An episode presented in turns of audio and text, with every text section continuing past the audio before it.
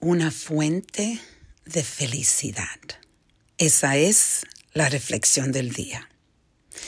Yo tuve la oportunidad de pasar tiempo de nuevo en mi casa, en la montaña, en Escapo, como muchos de ustedes que me siguen han escuchado. Eh, en mi libro, lo han, lo han leído en mi libro y también han escuchado muchas veces yo comparto que Escapo para mí es un lugar donde encuentro una paz y una desconexión con la con el chaos de la, de la vida que siempre tenemos. Y, pero a la misma vez, una de las cosas que me encanta hacer en, en Escapo es traer personas que usualmente no tienen la oportunidad de explorar eh, lo que existe en Vermont lo que existe fuera de la ciudad. Y cuando yo veo la felicidad de estas personas por explorar algo diferente, algo que pueden ver esperanza, porque escapo, para mí, esta montaña, esta casa, es esperanza, porque hubo un tiempo donde yo pensé que era con mis hijos, que esto era posible, que esto era algo que, que, nosotros deseábamos y pudimos lograrlo. Entonces, escapo significa esperanza, que en la vida lo que tú deseas es posible. En realidad es como tú lo crees, cómo tú lo sientes, cómo tú lo conectas con tus emociones, ese pensamiento, ese deseo de tener algo especial y poder traer personas aquí que ellos puedan crear su propia esperanza es algo que para mí es una fuente de felicidad. Pero esto no es solo de la única forma que nosotros podemos, podemos encontrar esta fuente de felicidad.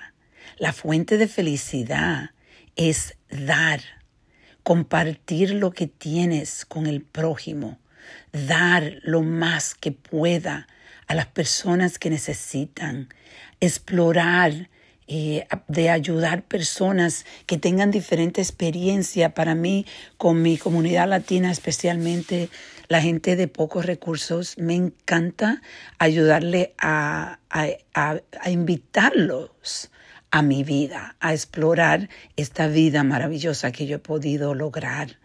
Y yo estaba pensando cómo cuando nosotros tenemos tanto y no lo compartimos y no nos sentimos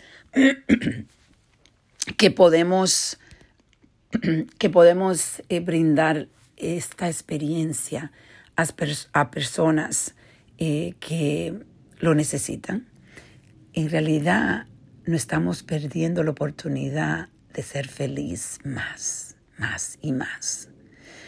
Siempre va a haber personas que tienen menos que tú. Y poder ayudar a esas personas y tú te enfocas en ayudar, en realidad te pones a pensar, nunca tendrás la oportunidad de encontrar la fuente de la felicidad, porque la necesidad del prójimo siempre va a existir.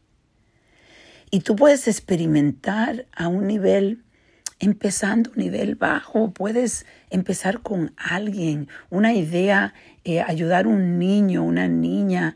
Eh, hay un programa aquí en los Estados Unidos que se llama Big Sister, Big Brother. Y son personas que ayudan, deciden que van a como adoptar un niño del, que es de, los que vive en pocos recursos, que viene de una familia de pocos recursos, y le enseña lo que es la vida de más recursos. Y esas personas, yo sé que encuentran ahí la felicidad. Y la felicidad no es permanente, porque nada en la vida es permanente en realidad. Pero mientras tú más ayuda, más felicidad vas a tener. Por eso yo le llamo la fuente de la felicidad, el ayudar al prójimo, las personas que de verdad te necesitan. Muchas veces nosotros ayudamos a personas que ya tienen tanto entonces nos olvidamos de que hay tantas personas y no, no estoy diciendo que no, no ayuden a las personas que también tienen, pero en realidad el enfoque debe ser en las personas que tienen poco. Y también compartir esas experiencias que tú puedes tener porque tienes tanto. Ahí está el truco. Ese es el truco. Vamos a dar, a dar lo máximo, porque cuando tú das lo máximo, lo máximo vuelve para ti. Yo lo he comprobado. Es increíble tan esa fórmula que trabaja tan tan bien, pero hay que darlo de corazón. Hay que compartir porque en la vida estamos pasando. Estamos pasando y poder eh, hacer esas huellas en la vida que tú sabes que tú le ayuda a una persona a explorar una vida diferente y esa persona va a hacer lo mismo después con su familia y empiezas a cambiar el mundo poco a poco. Y cambiando el mundo, impactando el mundo, es donde está la fuente de la felicidad.